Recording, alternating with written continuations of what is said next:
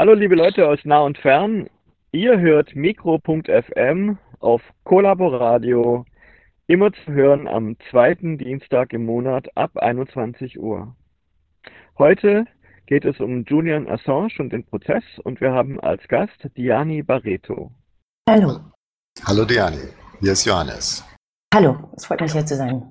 Wir hatten im Februar schon mal eine Sendung gemacht äh, über Julian Assange. Äh, damals stand dieser äh, erste Anhörungstermin im Belmarsh Prison an zur Auslieferung von Julian Assange. Mittlerweile ist eine Menge Zeit vergangen. Wir müssten vielleicht auch noch mal darstellen, worum es denn überhaupt geht und was WikiLeaks ist und so. Aber vielleicht können wir doch mal anfangen zu sagen, was ist eigentlich in den letzten Monaten seit Februar mit Julian Assange passiert. Also, das war die erste Auftakt von diesen äh, Anhörungen. Ähm, die Crown Prosecution Service, also im Auftrag von den USA, bearbeitet die Anklage quasi oder arbeitet zusammen mit, die, in, mit Großbritannien, weil die ein An Abkommen miteinander haben für strafbare äh, Delikte zum Beispiel, obwohl dieses ein politisches Delikt, äh, sollte nicht ausgeliefert werden. Aber Julian Assange drohen eine Strafe von 175 Jahren für die Veröffentlichung von Dokumenten der US-Regierung quasi verhindern wollte. Ähm, die decken auf oder ähm, stellen Beweisen von Kriegsverbrechen und Menschenrechtsverletzungen dar. Die Veröffentlichung dieser ähm, Dokumente im öffentlichen Interessen quasi waren das Ergebnis von Zusammenarbeit zwischen Wikileaks und mehreren Nachrichtenorganisationen wie die New York Times, The Guardian, Der Spiegel, Le Monde und viele andere. Es ist ein Präzedenzfall für ähm, die Pressefreiheit äh, weltweit. Ähm, Obama hat Wikileaks nicht strafrechtlich verfolgt, äh, weil es keine Möglichkeit gab, die Aktivitäten von Wikileaks als Verleger von anderen Medien zu unterscheiden, wie die Partner vom New York Times und der Guardian. Deswegen ist es sehr, sehr schwierig, weil die Pressefreiheit ist sehr, sehr äh, stark verankert in die ähm, Verfassung. Aber die neu gewählte Trump-Administration hat von Anfang an Assange ins Visier genommen und versucht, die Pressefreiheit und die Publikationswesen einzuschränken. So seit diesem ersten Teil von dieser Anhörung, was in äh, spät Februar begann, in Her Majesty's Prison, Belmarsh, ähm, Woolwich, Woolwich Court heißt es, ist ähm, neben Belmarsh Gefängnis, was ein Hochsicherheitsgefängnis äh, ist. Das war schon an sich ein ziemlich anstrengende Angelegenheit. Die Pressebeobachter wie äh, Reporter ohne Grenzen oder deutsche Abgeordnete müssen jeden Morgen äh, Schlange stehen um 6 Uhr morgens, um reinzukommen und sie müssen sich quasi kämpfen, äh, ihr Platz in der Public Gallery. Ich habe äh, Media Access gehabt. Ich war in der Media Annex und Audio war miserabel. Ähm, glücklicherweise, ich bin am zweiten Tag, ich durfte in den Gericht selber rein und ich saß neben die Richterin und ich hatte direkt Julian Assange, äh, konnte ich rechts von mir sehen. Die Verteidigung hatte Julian Assange hinter sich in diese Glaskäfig. Das war sehr schwierig. Er konnte kaum verfolgen, weil die Richterin hat nie in die Mikrofon richtig gesprochen. Die Verteidigung und die Anklagen haben auch vergessen, in den Mikrofon zu sprechen. Es war die äh, Anfang, wo die Verteidigung und die Anklage haben ihren Argumenten vorgelegt, ja, am ersten Tag und so weiter. Es gab eine Woche, fünf Tage. Julian war schon angeschlagen gesundheitlich. Er ist seit 17 Monaten ohne Klage quasi festgenommen in diesen Hochsicherheitstrakt, in was jetzt ähm, in absoluter Isolation seit Februar. Er hat sehr wenig Kontakt mit seinen Rechtsanwälten gehabt. Seine neue Familie ähm, mit Stella Morris, die haben zwei kleine Kinder, die haben ihn erst letzte Woche gesehen. Wie soll man das sagen? Ähm, das ist weitere psychologische Folter, was Nils Melzer, Professor Nils Melzer und der Sondergesandter über Folter in der UN, Vereinten Nationen, hat er schon mehrmals äh, als psychologische Folter äh, bezeichnet. Also da vielleicht ganz kurz äh, mhm. so den Hintergrund für unsere Hörerinnen und Hörer. Es ist im äh, Januar äh, diesen Jahres ist eine längere Stellungnahme von äh, Professor Melzer erschienen, der eben der UNO-Sonderberichterstatter für Folter ist. In der schweizerischen Online-Zeitschrift republik.ch. Das kann auch immer noch eingesehen werden. Und dort ähm, hat er einmal den Fall, wie er ihn als äh, UN-Ermittler äh, hat rekonstruieren können, dargelegt. Äh, da kommen wir vielleicht noch später auf einige Details rein, weil das ja auch mit in diese Prozessvorbereitung und in dieses ganze ja, Gefangenhalten von Julian Assange mit reinspielt. Absolut, das ist ganz wichtig. Also, und das war ziemlich genial, wie er das ähm, analysiert hat. Und das fängt an, wo man so mal Julian Assange hat über diese Vergewaltigungsvorwürfe äh, erstmal in der Presse gelesen, bevor er überhaupt benachrichtigt worden ist. Also das ist schon eine mächtige ähm, öffentliche Meinungsvergiftung äh, sozusagen. Äh, man hat ihn schon sein, sein, was man auf Englisch nennt, Character Assassination. Äh, und das ist eine sehr perfide ähm, Angriff auf die Person also von einem fairen Prozess kann man wirklich nicht äh, sprechen. Also ähm, viele Beobachter haben mehrere Prozesse weltweit äh, verfolgt und sowas hat man noch nie gesehen. Selbst Kevin Costola, die die Chelsea Manning in ähm, äh, Militärtribunal quasi hat gesagt, äh, die Pressezugang, Beobachterzugang war wesentlich besser als was man hier bei der Julian Assange ähm, ähm, Gerichtsanhörung ähm, gesehen hat bis jetzt. Auf jeden Fall die Anklage. Ähm, Darf ich ganz, ja. ganz kurz nochmal bitte zu der Presse? Also wenn ich richtig informiert bin, gab es nur 20 Presseplätze oder so bei diesem weltweit also verfolgten Fall äh, ist das richtig? Oder wie viele Pressevertreterinnen, Vertreter, Vertreter waren denn bei diesem Prozess da? Du hast eben schon mal den Raum beschrieben, dass er da irgendwie ein mhm. Schwerstverbrecher mhm. hinter Glas sitzt. Aber wie viele, wie viele Beobachter waren denn überhaupt im Raum? Also konnten das wirklich konkret verfolgen? Also neben mir auf die Pressebänke äh, saßen vielleicht doch vielleicht 20, korrekt. Aber ähm, es gab einen anderen Teil des Gebäudes, also ähm, eine Media Annex. Das eigentlich, das war ein Container mit Stühle drin und ein ähm, Flachbildschirm von schlechten Qualität mit sehr niedrigem Audio-Output. Und da saßen alle mit geschlossenen Fenstern in sehr heißen Raum und haben versucht, diesen äh, Media-Video-Stream zu verfolgen mit dem Audio. Also alle waren wirklich äh, geklebt quasi an diesem kleinen äh, Flatscreen-TV, ähm, Fernseher, ähm, Bildschirm.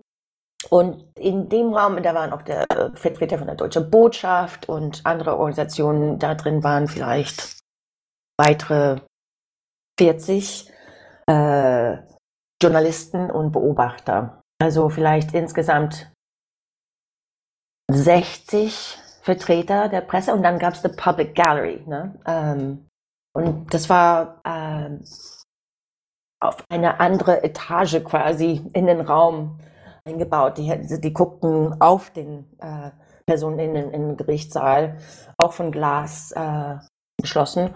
Und ähm, da haben vielleicht auch weitere 20 Plätze, gab es weitere 20 Plätze, wo die Verteidigung, äh, Mitglieder der, der Assange-Familie und so weiter haben unter anderem äh, in einer öffentlichen Galerie quasi gesessen. Und jetzt zum Beispiel, es wird noch komplizierter, weil Social Distancing, es wird jetzt alles viel virtueller jetzt. Also wir haben jetzt einen äh, Zugang zu einem Video-Stream. Auf jeden Fall seit Februar, wir haben das auch dokumentiert in diesen Call-ins, ja, Call-over hieß das. Ähm, er musste sich einmal im Monat quasi vor den Richterin stellen und seinen Namen, sein Geburtsdatum und so weiter, um einfach äh, beweisen, dass er noch am Leben ist. Ne? Und da wurden ähm, Einzelheiten über den äh, nächsten Anhörung oder nächsten Termin ähm, besprochen. Wir als Beobachter aus der Ferne, das hat quasi einmal von sieben Anrufen wirklich halbwegs geklappt. Also äh, zweimal, wir haben da umsonst auf die Leitung gewartet und wir wurden gar nicht äh, ähm, durchge durchgelassen.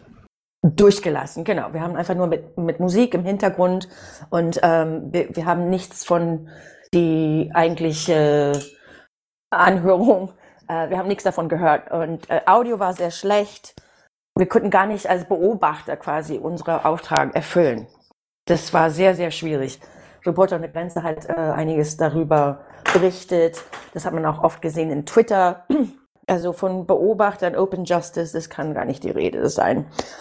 Und auf jeden Fall, ähm, Julian Assange hatte keinen Computer. Er hat seine Papiere nicht gehabt, wenn er festgenommen worden ist, im Mai in 2019.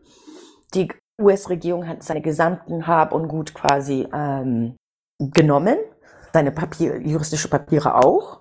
Und er hatte Ganz kurz nochmal die Zwischenwahl. Also die Situation war ja die, Julian Assange war ja seit 2012 bis 2019 Gast in der ecuadorianischen Botschaft mhm. in äh, London.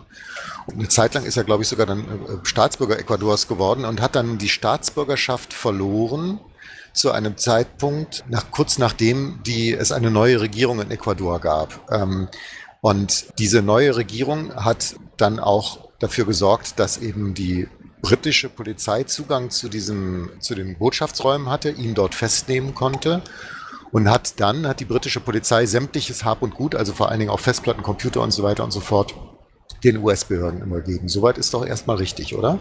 Ja, was natürlich auch ohne Präzedentfall äh, auch darstellt, ist es äh, unerhört, dass man eine fremden Macht innerhalb von die Botschaftsmission und jemand ver verhaftet, der quasi Staatsbürger war und äh, politisches Asyl äh, erlangt hat. Und das alles abzuerkennen und quasi an eine fremde Macht äh, auszuliefern für ein Auslieferungsverfahren, was natürlich mit 175 Jahren Haft droht und vielleicht den, den Tod bedeuten kann oder Tod durch Folter oder die äh, Todes um, how do you say that? Uh, death penalty, death sentence. Ja, die Todesstrafe, dass die Todesstrafe das ausgesprochen Todesstrafe, weil es eine, weil ähm, er wird von für Espionage quasi ähm, angeklagt und das ist ein Kapitalverbrechen und kann auch mit einer Todesstrafe ähm, verurteilt werden. So, ähm, äh, Rafael Correa war damals der Präsident von Ecuador und hat als kleines Land äh, gewagt, Julian Assange äh, Asyl zu gewährleisten. Und er hat sich da als Gast, das ist interessant zu formulieren, aber das wurde von der Vereinten Nationen Working Group on Torture äh, als arbitrary detention. Er musste sich da quasi in diesen politischen Asylsituationen ähm, aufhalten. Aufhalten, weil der Großbritannien war bereit, ihn sofort zu schnappen und sofort an den USA auszuliefern. Naja, das war ja so eine Sache, dass es irgendwie, die haben, glaube ich, äh, das war mindestens eine Million Pfund äh, pro Jahr, die nur die Bewachung der ecuadorianischen Botschaft äh, gekostet hat, weil sie eben dort für den Fall, dass Julian Assange die Botschaft verlassen hätte, sofort hätten äh, zugreifen wollen. Eine andere Sache, die wir vielleicht auch noch die ich vielleicht nur kurz erwähnen wollte, ist, dass ja über den Zeitraum äh, seines Aufenthalts in der Botschaft US-Geheimdienste in Größenordnung äh, die ecuadorianische Botschaft äh, ausspioniert haben. So, es gab diese neue ähm, Regierung, Lenny Moreno, der war der Nachfolger so von äh, äh, ecuadorianische Präsident Rafael Correa und der als Linke und Grüne hat einen 180 Grad äh, politischen Dreh gemacht und hat quasi alles, was Korea ähm, ins Leben gerufen hat, quasi, er wollte das äh, auflösen. Und äh, hat sich dann sehr bereitgestellt, die Agenda von Washington quasi äh, auszuführen. Und dafür haben die auch Geld bekommen. Und zum Beispiel, es gab keine Militärbasen mehr in, in Ecuador. Und der hat gleich ähm, die Galapagos-Insel in Amerika quasi angeboten. Die haben viel Geld bekommen. Und das war alles vereinbart, als ähm, Vice President Pence von, aus den USA Ecuador besuchte im Juli 2018. Und die haben dieses Deal gemacht. Die wollten Assange ausgeliefert bekommen. Und deswegen ist es sehr interessant, das ist nicht nur ein Problem von der schwedischen Justiz oder Großbritannien, deren äh, Souveränität zum Beispiel, das ist ein, Nils Melzer hat das sehr gut, der Professor Nils Melzer in seiner Analyse, dass mehrere Länder waren kriminell beteiligt an dieser Verfolgung von Julian Assange. Welche Länder sind denn das? Also Ecuador, Schweden, äh, Großbritannien und USA haben gemeinsam agiert. Und es geht In- um einen australischen Staatsbürger. In der Tat. Aber das geht eigentlich so seit 2010, ja, wenn man so mag, als die US fing, anfing, WikiLeaks äh, unter die Lupe zu nehmen, weil WikiLeaks hat natürlich diese Kriegsverbrechen in Afghanistan und Irakkrieg zum Beispiel und auch diese Cables aus dem äh, State Department veröffentlicht und das hat natürlich in den USA äh, ziemlich äh, für Aufruhr gesorgt. Und die wollten natürlich sehr hart gegen die angebliche Quelle, was Chelsea Manning, damals war es Bradley Manning. Und die hatten zehn Jahre gehabt quasi für diesen strafrechtliche Verfolgung. Also das ging alles wieder los mit Trump in August 2070, 17. Trump wollte, dass Julian Assange erbringen, um bestimmte Sachen zu sagen oder zu kollaborieren. Ne? Und das kam alles ans Licht in, in 2016 mit einer gewissen DMs auf Twitter und so weiter. Aber Julian ist nicht nachgekommen. Er wurde nicht so gerade politisch hilfreich. Und er ist nicht nachgekommen. Und dann wurde er von der Trump-Administration angeklagt und die Auslieferungssuch äh, äh, äh, kam in Bewegung. Ganz kurz, was wollte denn die Trump-Administration von äh, Julian Assange konkret haben? Dass Trump, er wollte, dass Wi- WikiLeaks und Julian beweist, dass die Trump-Administration wurde nicht geholfen, an die Macht oder an diese Wahl zu gewinnen durch russische Einfluss. Es wurde immer behauptet, dass die Russen haben diesen äh, Wahl gehackt oder beeinflusst und so weiter. Und Julian hätte dazu Beweise, weil zum Beispiel diese Proteste-E-Mails, was äh, WikiLeaks auch veröffentlicht hat in 2016, und eine gewisse Korruption innerhalb der Demokratischen Partei. Und ähm, es wird viel projiziert von der Demokratischen Partei, ähm, dass WikiLeaks quasi die, Wahl sabotiert hat und Trump an die Macht ermöglicht hat. Also es ging um den Hintergrund mit diesen Podesta-E-Mails, dass äh, irgendwie klar wurde, dass die demokratische Parteispitze äh, gegen Bernie Sanders, den damaligen Präsidentschaftskandidaten, Material gesammelt hat, um äh, die äh, Kandidatin Clinton hervorzubringen, zum einen. Und zum anderen ging es darum, dass es die Strategie der Demokratischen Partei war, überhaupt äh, Donald Trump als idealen Gegner aufzubauen. Dass das ihr Lieblingsgegner war, weil sie davon ausgegangen waren, dass äh, der die Wahlen nicht überstehen würde. Ne? Also das war grob gesagt der Inhalt. Ja.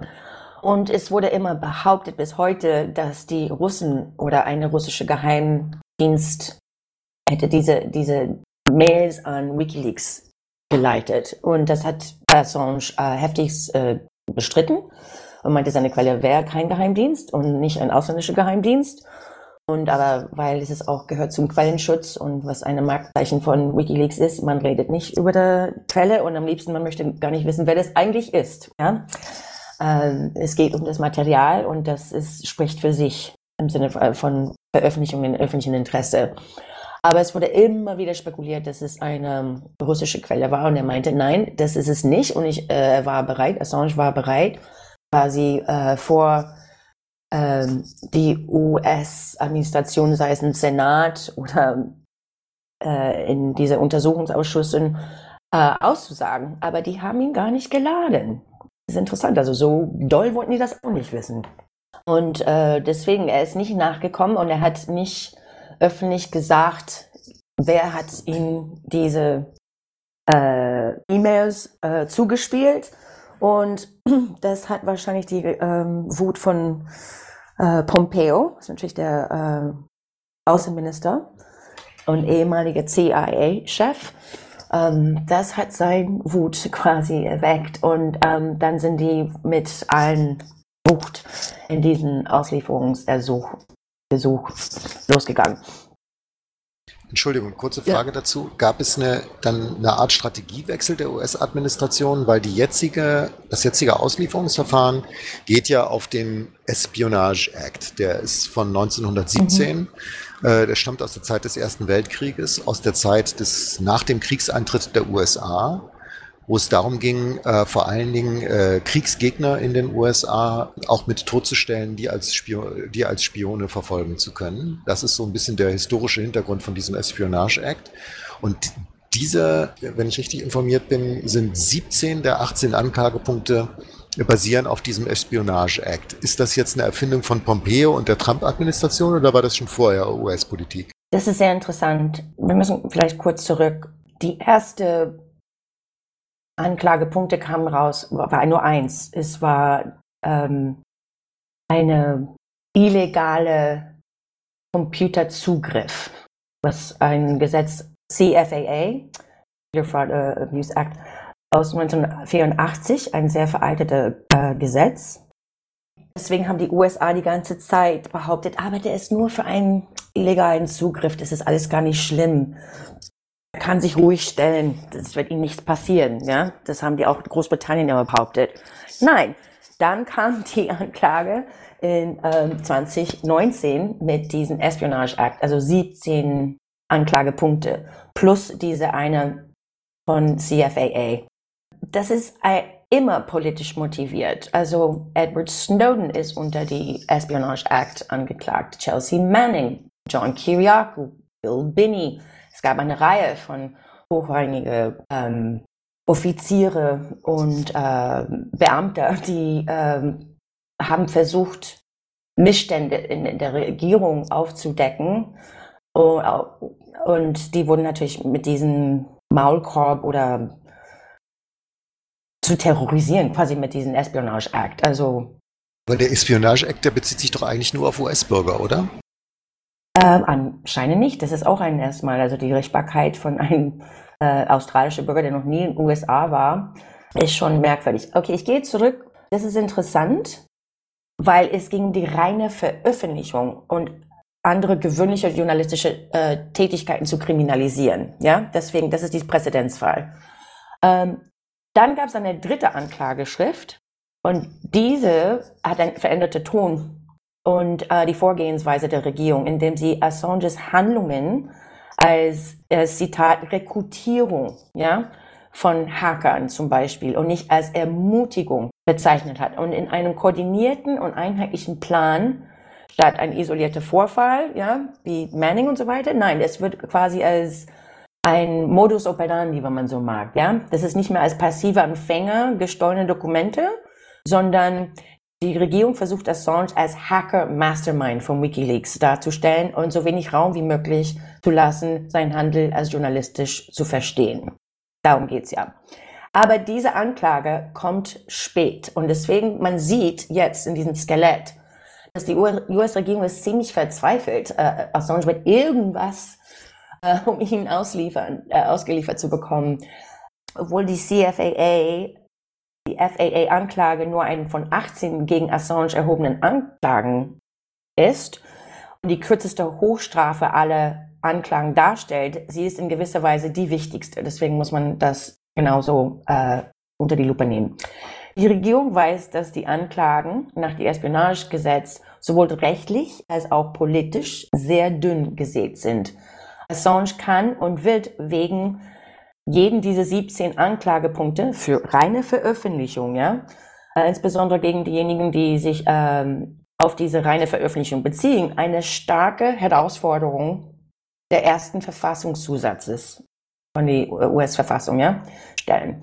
Die Obama-Administration lehnte es bekanntlich ab, Assange wegen Auswirkungen der Auswirkungen solches Falles auf die Pressefreiheit strafrechtlich zu verfolgen.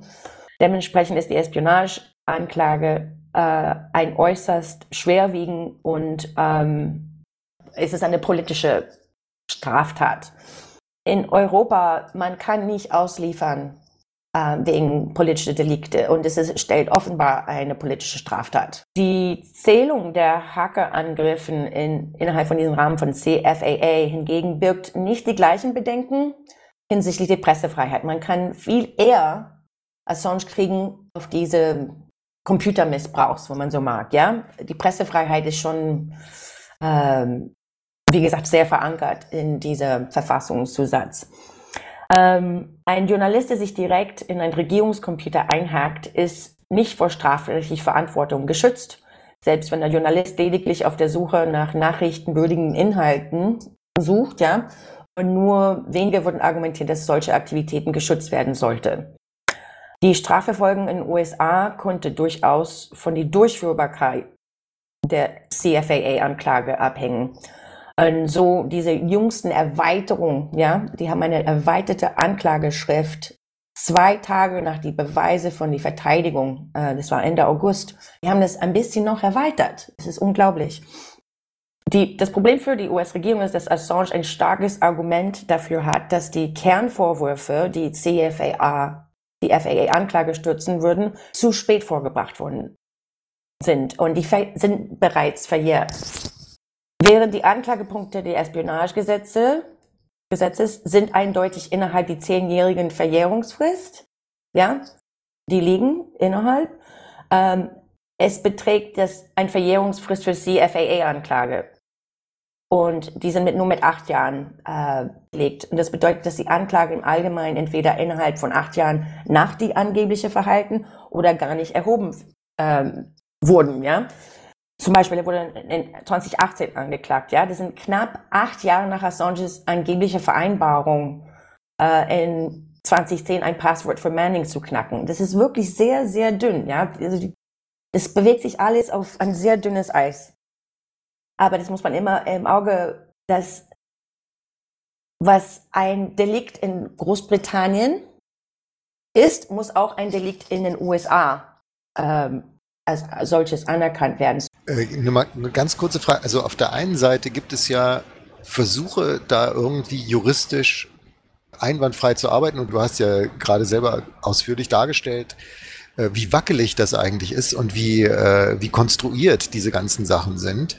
Hm, andererseits ist ja in dem ganzen Fall von Julian Assange fest, festzustellen, dass die verschiedenen beteiligten Behörden und Regierungen vor keinerlei Rechtsbrüchen äh, zurückschrecken. Also angefangen von äh, klein, in Anführungszeichen Kleinigkeiten wie Missachtung der Öffentlichkeit und der Presse, was jetzt diese, dieses aktuelle Auslieferungsverfahren angeht, ähm, über Rechtsbrüche wie, äh, wie zum Beispiel äh, sich Material beschafft wird ähm, von dem Angeklagten, ähm, bis hin zu diesen völlig konstruierten Vergewaltigungsgeschichten, äh, die da ihm angedichtet worden sind, die ihm angehängt worden sind in Schweden.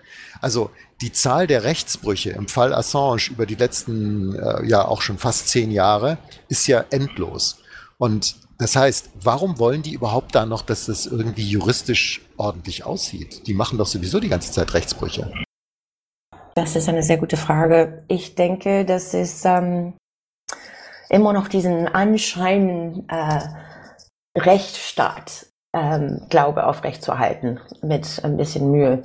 Quasi, ähm, das ist schon eine Zäsur in die, was man am besten glaubt, äh, äh, Aufrechterhaltung von Menschenrechte und Rechtsstaatlichkeit und ähm, fairen Prozess und ja, ähm, hiermit geht das alles zu Ende. Und deswegen ist es so ein wichtiger äh, juristischer Fall zu verfolgen. Ich wollte noch mal ganz kurz zurück, weil das betrifft die, sage ich mal, die Hackerkultur hier in Deutschland, was natürlich sehr äh, fortgeschritten ist und ein Teil der Zivilgesellschaft ist. Hier ähm, in der neuen Anklageschrift, es hat nicht so gut geklappt im Februar mit diesen reine Veröffentlichungs als Delikte. Das ist, wird wahrscheinlich nicht gut klappen. Und deswegen diese Erweiterung, die haben das erweitert äh, von 2010 auf 2015. Und dann, es geht um Rekrutierung jetzt und ne, nicht nur an zumutigen, ermutigen, like von Chelsea Manning, und geh da rein und hol dir was Wichtiges raus.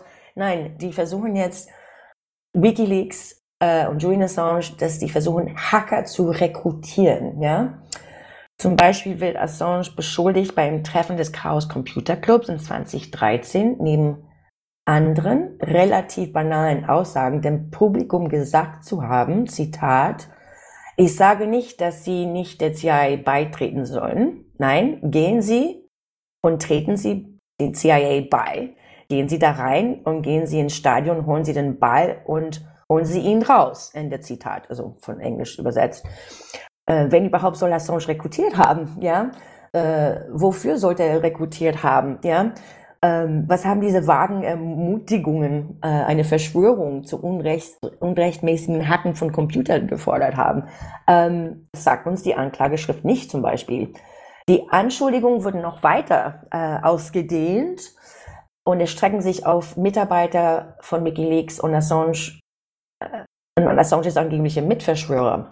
Sarah Harrison, die äh, Wikileaks-Mitarbeiterin und ähm, Veröffentlichungsredakteurin, Chefredakteurin. Ähm, die hat natürlich auch, die ist bekannt, weil sie mit Snowden, Snowden begleitet hat aus Hongkong. Und die ist äh, in diesem erweiterten Anklageschrift äh, ernannt worden. Und sie, Sarah Harrison soll versucht haben, auf der Republika-Konferenz in Berlin in 2014 Hacker zu rekrutieren, indem sie den Zuhörern erklärte, dass, Zitat, unsere Mission von Anfang an darin bestand, klassifizierte oder anderweitig zensierte Informationen von politischer, historischer Bedeutung zu veröffentlichen. Das ist mehr oder weniger, was Wikileaks als Mission ähm, hatte. Ja? Dies ließ sich wie ein wohlwollendes Leitbild, das für viele gesetztreue Presseorgane gelten konnte, aber nicht wie ein Beweis für eine kriminelle Verschwörung.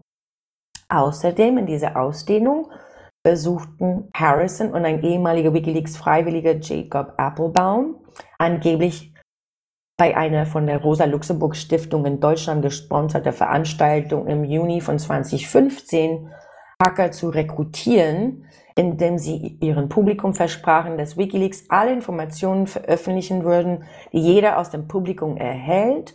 Der Organisation die das äh, Militär unterstützen, vielleicht zu infiltrieren, den richtigen Informationsweg zu finden und äh, zum Beispiel ein Edward Snowden nacheifern konnte. Ja, das ist schon mal beeindruckend, dass äh, politisch geschützten, meinungsfreiheitsgeschützten äh, Sprache, was in Deutschland, ja, in, in eine zivilgesellschaftliche äh, Organisation wie die Rosa-Luxemburg-Stiftung wird in ein Anklageschrift in den USA für einen Tatbestand, was gar nicht dort, äh, das ist schon unglaublich, oder? Oder bin ich das nur?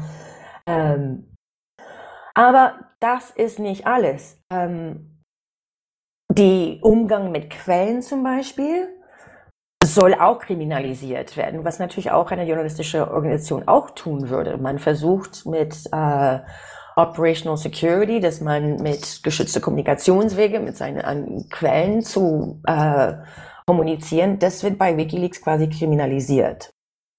Ja, wobei man dazu sagen sollte, dass Wikileaks überhaupt bei vielen Journalistinnen und Journalisten überhaupt dazu beigetragen hat, dass sie sich um Quellenschutz im digitalen Zeitalter mal ernsthaft äh, Gedanken gemacht haben und da auch äh, Vorsorge getroffen haben und Vorkehrungen getroffen haben.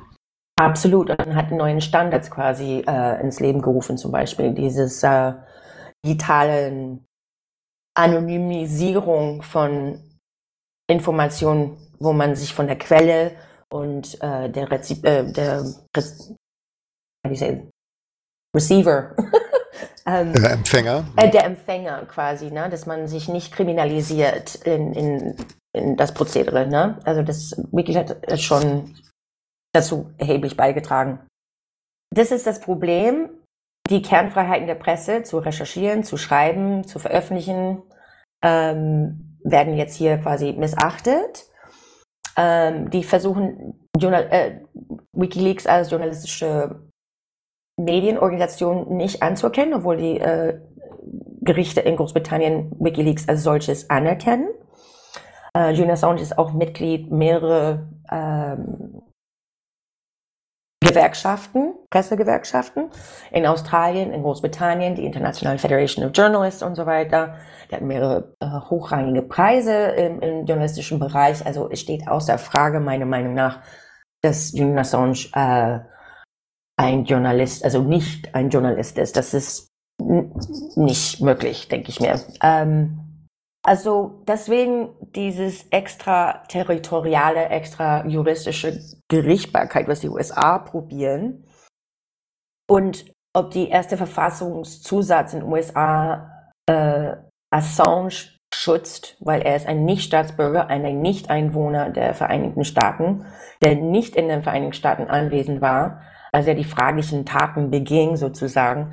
Ähm, viele von diesen Taten, was Assange beschuldigt wird, ne, äh, die angeblich eine kriminelle Verschwörung fördern oder darstellen, sind Arten von Handlungen, die legitime Journalisten tagtäglich ausführen.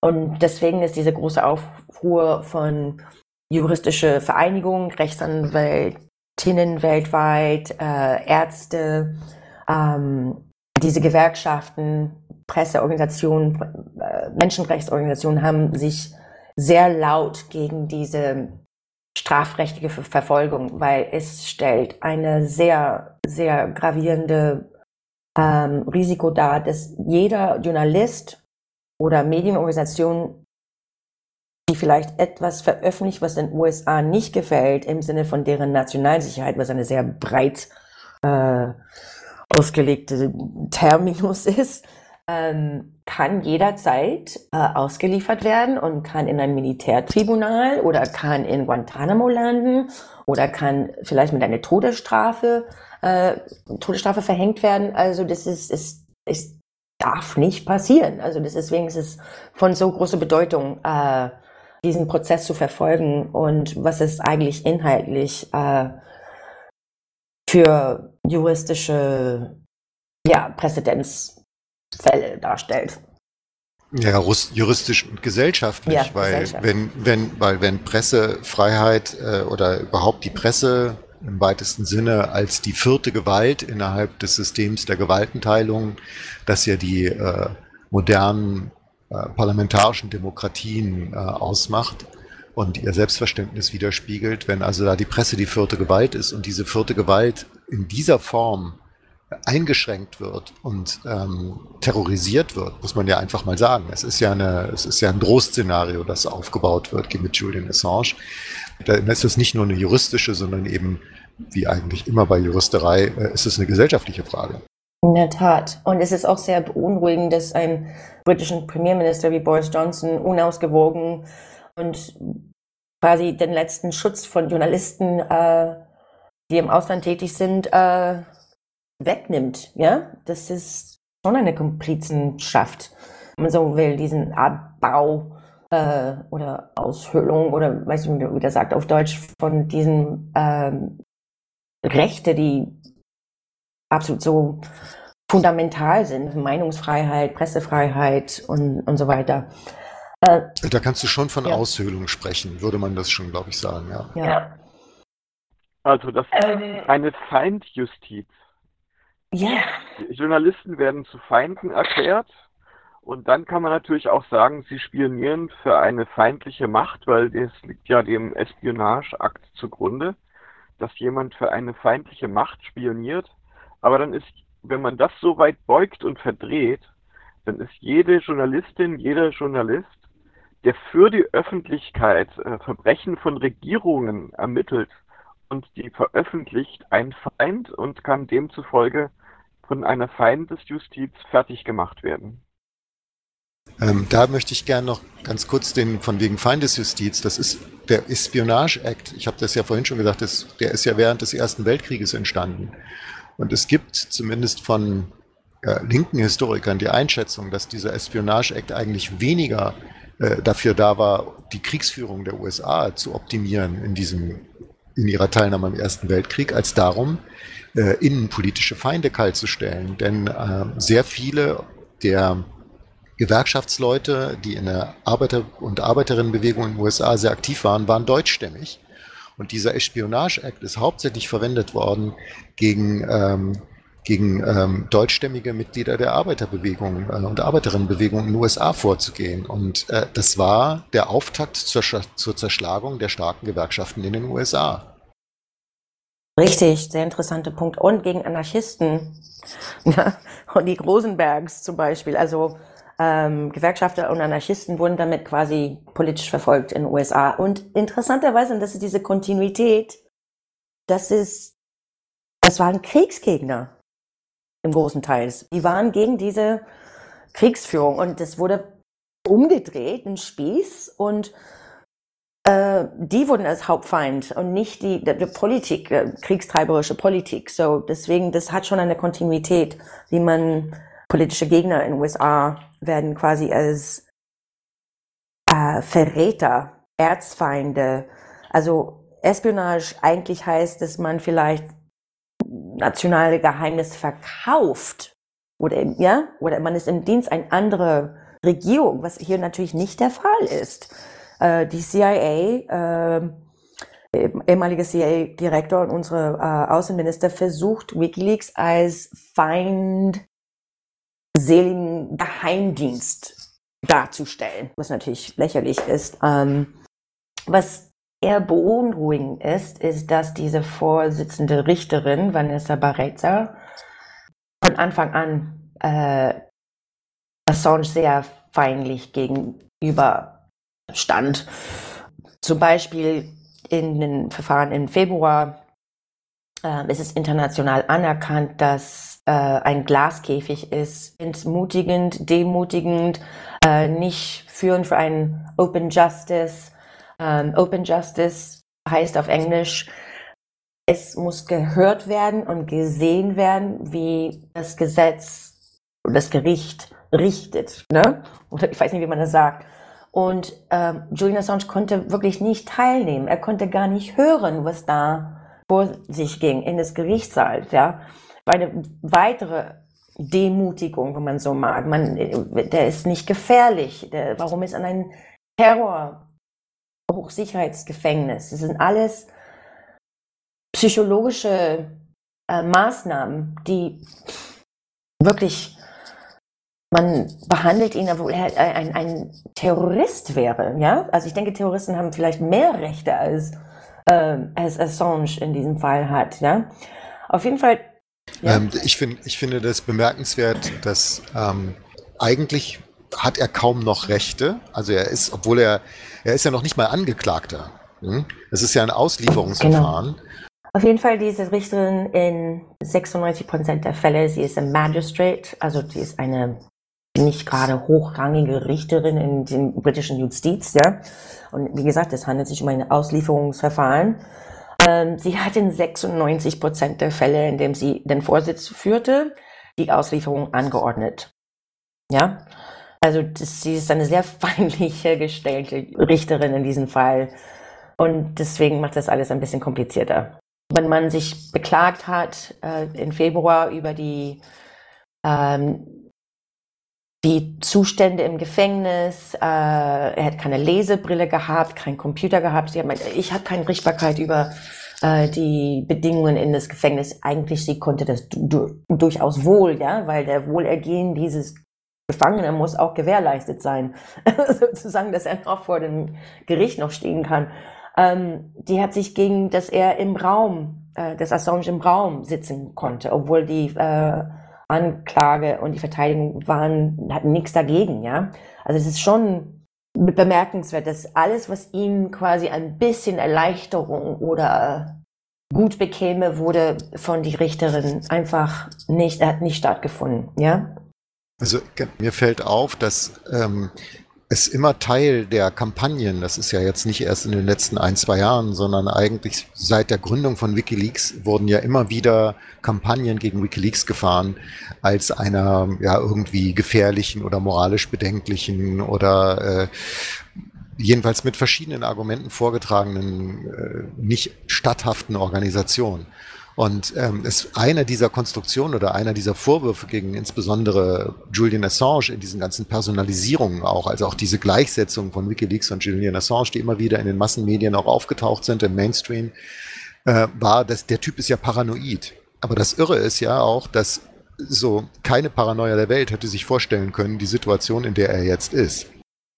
Der hat schon geahnt, dass er so überwacht ist. Was natürlich dann kam das auch noch später raus, dass die von der ecuadorianischen Regierung, um quasi Assange zu schützen, eine Firma, die von ehemaliger Söldner ähm, geleitet wird, wurde, ähm, im Auftrag von USA, statt Assange zu schützen oder der Botschaft zu schützen, nein, ihn einfach komplett auszuspionieren und Ähm, alle Räume hatten Mikrofone und es gab sogar Realtime-Video, die direkt an USA quasi zum CIA äh, weitergeleitet wird. Also der war der meist überwachte Mensch auf Erden wahrscheinlich und er hat davon das geahnt und hat entsprechend auch versucht zu handeln, aber auch weiter in diesen Verletzungen seiner Rechte und Recht auf einen fairen Prozess. Sein Legal Team, sein Verteidigungsteam wurde auch äh, ausspioniert und aufgenommen und mit Video aufgezeichnet.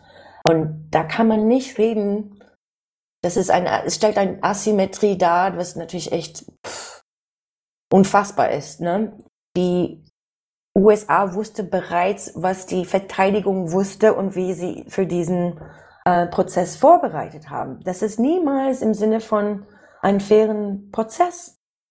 Und interessanterweise bei einem äh, Espionage Act, Daniel Ellsberg, einer von der ersten Whistleblower, der ne, Urgroßvater der Whistleblower, ähm, als es dazu kam, dass Nixon angeordnet hat, dass ähm, seine Geheimdiensten sollen ein, reinbrechen bei der Psychiater von Ellsberg damals, um einfach Dreck oder Informationen oder irgendwas über Ellsberg äh, zu sammeln, ähm, als das das Gericht vorgetragen worden ist, das, war das nichtig. Es war Game Over. Da konntest du gar nicht mehr einen fairen Prozess durchführen. Und deswegen hat äh, Ellsberg gewonnen.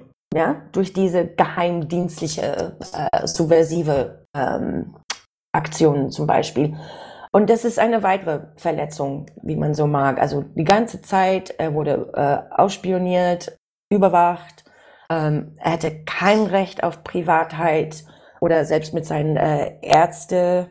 Er wurde untersucht in der Botschaft, hat mehrere gesundheitliche Probleme. Also das sind normalerweise absolutes sakrale ähm, Privatheitssachen. Das wurde auch natürlich verletzt von den USA und von der ecuadorianischen so. Regierung. So, und jetzt ist meine Frage, wenn jetzt in der kommenden Woche wieder dieser Prozess anfängt, diese Anhörungen waren vor Corona-Zeiten auf drei Wochen terminiert. Mhm. Ähm, meine Wahrnehmung jetzt im Februar noch, wir müssen langsam übrigens auch zum Schluss der Sendung kommen, leider. Mhm. Ähm, äh, Im Februar war mein Eindruck, es hat eine Welle der weltweiten internationalen ja, Solidarität angefangen und es gab äh, eine Menge äh, wie man das jetzt auf Neudeutsch sagen würde, Media Coverage. Mhm. Also im Sinne von, dass ähm, doch recht breit, ausführlich auch die, die, äh, die, wie soll ich sagen, die, die bedenklichen oder die gefährlichen Seiten dieses Prozesses, äh, dieser letztlich ja fast schon verbrecherischen Ausmaße äh, an die Öffentlichkeit gekommen sind. Ähm, wie siehst du das jetzt für die anstehenden Wochen? Glaubst du, dass diese, dass es hier, ich mache jetzt ein blödes Sprachspiel vielleicht, dass es hier so eine zweite Welle der Solidarität geben könnte? Ah, das hoffe ich wohl. Ähm, das hoffe ich wohl. Wie gesagt, die Welt ist ein anderer jetzt seit Corona. Ähm, es ist auch ein äh, äh, Wahlkampfzyklus auch in den USA. Ja, wir haben Wahlen im November. Ähm, es wird weiterhin versucht, Assange zu dämonisieren in die Öffentlichkeit. Äh, die Mainstream-Presse in den USA stellt ihn nach wie vor wie der absolute böse Hacker, Mastermind, schlecht, Trump, äh, möglicher äh, Putin-Freund. also alle möglichen Sachen werden projiziert auf Assange. Ähm, aber das hindert nicht, dass alles von äh, Europarat, ja, bis alle möglichen Organisationen, ja, haben diesen Auslieferungsverfahren verurteilt, dass die sind von der Ansicht, dass die Inhaftierung und kriminelle strafrechtliche Verfolgung von Julian Assange schafft ein gefährlicher Präzedenzfall von Journalisten und es muss unverzüglich, äh, er muss unverzüglich freigelassen werden und diesen Fall muss sofort beendet werden. Ja? Wir, wir reden von psychologischen Folter auf dem europäischen Raum. Ja? Wir haben, es ist unerhört. Der Europarat hat einen parlamentarischen Antrag verabschiedet, in dem die Auslieferung von Herrn Assange müssen äh, die Vereinigten Staaten ausgeschlossen werden. Ja? Ähm, auch das Recht von Assange muss auf, er muss frei von Folter sein. Ja? Und es ist ausnahmslos verletzt worden. Ja? Sollte eine Auslieferung stattfinden, ja, ich denke, es wird in, in, in zweiten Instanz sicherlich geben, ja, sicherlich. Ähm, sein Recht auf ein faires Verfahren ist auch untergraben worden, ja. Äh, sein Anwaltsteam äh, beklagt seit März, der persönliche Zugang zu ihren Mandanten äh, ist verweigert worden, ja. Ähm, Rechtsanwälte haben erhebliche Schwierigkeiten bei der Kommunikation äh, gehabt. Ähm, Edward Fitzgerald äh, von seinem Team hat kürzlich bei der Anhörung gesagt, wir hatten große Schwierigkeiten in Belmarsh, Anweisungen von Herrn Assange entgegenzunehmen und die Pressefreiheitsorganisationen haben die Anklage wegen Kriminalisierung des normalen Verhaltens bei Sammeln von Nachrichten angeprangert. Ähm, und deswegen ist die Welt beurteilt dieses Prozess, aber das interessiert weder Großbritannien, weder USA jetzt gerade und ist untergrabt, untergräbt, sorry, ähm, die eigentliche britische Souverän Souveränität. Ja, deswegen ist es so erstaunlich, dass Großbritannien ähm, sich so da darstellt. Also dieses Glauben an Rechtsstaatlichkeit wird extrem verletzt. Dazu hat Nils Melzer, glaube ich, war es gesagt, dass Rechtsstaaten wie Schweden gewährleisten können, dass es ein rechtsstaatliches Verfahren gibt, äh, wenn jemand innerhalb des Landes kriminell ist. Wenn aber die Person als staatsgefährdend angesehen wird, dann gelten auch solche Prinzipien der Rechtsstaatlichkeit nicht mehr. Und die haben sich ja offensichtlich mehrere Staaten entgegen ihrer eigenen Versprechen von Rechtsstaatlichkeit verhalten. Und natürlich ist die Tendenz jetzt extrem stark, dass dieser Prozess in seiner Ungerechtigkeit so weitergehen wird, weil wenn der Prozess platzt, stehen sie natürlich wie begossene Pudel da, weil sie müssen dann das Unrecht quasi indirekt eingestehen. Von daher sehe ich da nicht so die großen Chancen, dass sich das zum Guten wendet. Ja, ähm, auf jeden Fall vielleicht in letzten Instanz, wenn es an das Europäische Gerichtshof geht, also das, die Auslieferung wird wahrscheinlich in diesem Instanz schon blockiert, da bin ich mir fast sicher. Ähm, der USA geht neuerdings jetzt und versucht, äh, die Richter von diesem Gerichtshof zu sanktionieren und deren Konten einzufrieren, äh, weil die wollen, dass nicht äh, Klage erhoben wird gegen US-Bürger ja, für äh, Krieg, äh, Verbrechen gegen die Menschlichkeit. Also da sieht man, wo äh, diesen äh, Überheblichkeit, dieses äh, kein Interesse an sich an rechtsstaatliche Prinzipien äh, festzuhalten oder überhaupt zu respektieren. Auf jeden Fall, ähm, wir erwarten drei Wochen. Es kann natürlich in, verlängert werden auf vier Wochen. Jetzt im September, fünf Tage der Woche von 10, also äh, 11 Uhr hier in Berlin bis äh, ungefähr 17 Uhr. Wir werden sehen, wie der Technik funktionieren wird, weil viele Menschen werden äh, von zu Hause aus in Homeoffice, äh, dass äh, Journalisten auch äh, das verfolgen können. Es hat bis jetzt alles nicht so gut funktioniert. Es war schon schwierig genug, Zugang äh, zu bekommen. Ich wurde gestern erstmal informiert, dass ich äh, doch äh, Zugang wurde mir ge gewährleistet. Ja, und natürlich auch, weil zum Beispiel Snowden wurde vor kurzem von einem US-Gericht quasi äh, Recht gegeben, ja, er wurde zitiert in, in die ähm, Gerichtsbeschluss, dass er richtig gehandelt hat, weil das war illegal, diese Überwachungsprogramm, ja. Und das, das stellt schon eine Wendung auch von die juristische Community in den USA. Man, man sieht da, die US-Regierung hat im, mit wenn man so mag, boshaftige Absichten gehandelt, ja. Und ich denke, das wird auch sehr offensichtlich in den Fall von Assange. Ich mache mir eher Sorgen, weil er keine medizinische, ähm, adäquate medizinische äh, Versorgung hat. Versorgung bekommt oder hat. Ähm, und seine Gesundheit ist sehr angeschlagen und es stellt auch natürlich ein weiteres Risiko dar, ähm, weil in Covid in diese Gefängnisse natürlich, es kann ausbrechen. Ähm, und er ist, ein Risikopatient, hat ein chronisches Lungenproblem. Äh, ähm, und das, die Richterin hat äh, nicht stattfinden lassen, dass er einen unabhängigen, vielleicht äh, Uniklinik oder von unabhängigen äh, Ärzte ähm, untersucht werden konnte. Also das ist schon, ich denke, die wollen ihn erstmal psychologisch brechen oder dass er vielleicht, um Gottes Willen, ja, oder vielleicht stirbt oder vielleicht dann nicht mehr zurechnungsfähig, wer weiß, aber das ist schon eine mächtige Zermürbelung, sagt man so? Zermürbung. Zermürbung, ja. Ja, äh, Diani, wir sind äh, leider am Ende der Sendung. Ähm, ich hätte gerne gehabt, dass wir ein etwas positiveres Ende haben, aber ich glaube, dass es einen gewissen Realismus auch gibt und dieser Realismus gebietet, diese Sache zumindest mal sehr ambivalent zu sehen. Ich danke dir für deine Zeit, für deine Ausführungen äh, hier bei Mikro FM, bei Collaboratio, bei den Freien Radios Berlin-Brandenburg. Und ähm, ja, vielen Dank, äh, Gianni Barreto. Gerne. Vielen Dank auch von mir.